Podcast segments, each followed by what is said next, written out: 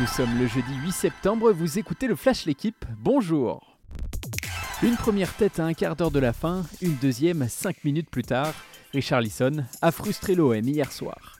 Lâché par les défenseurs olympiens, le Brésilien a inscrit les deux buts de la victoire de Tottenham pour ce premier match de Ligue des Champions. Deux sanctions, coup sur coup dans une deuxième mi-temps que Marseille a joué à 10 après l'expulsion de Mbemba à la 48e minute. Parmi les autres matchs de la soirée, Naples a étrié Liverpool 4-1, le Bayern Munich a dominé l'Inter 2 buts à 0 et Barcelone a surclassé Pilsen 5-1 avec un triplé de Lewandowski. Un lion décevant, des Lorientais séduisants. L'OL a subi hier sa première défaite de la saison en Ligue 1 face aux Bretons. Un revers plus que logique, 3 buts à 1. Le fait, Mofi et Ouattara ont marqué pour les Merlus alors que la casette avait égalisé.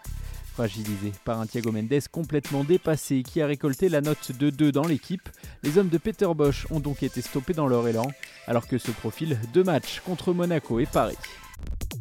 Le premier titre mondial attendra. L'équipe de France de volley a été éliminée des championnats du monde hier en quart de finale par son meilleur ennemi, l'Italie.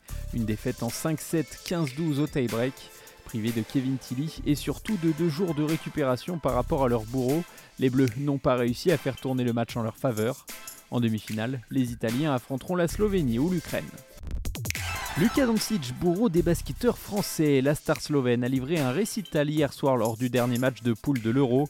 47 points, 7 rebonds, 5 passes, les stats sont affolantes. Porté par son prodige, la Slovénie a pris sa revanche de la dernière demi-finale des Jeux Olympiques.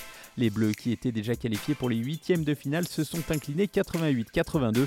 Ils terminent troisième du groupe et affronteront la Turquie samedi à Berlin, avant un potentiel choc contre la Serbie en quart.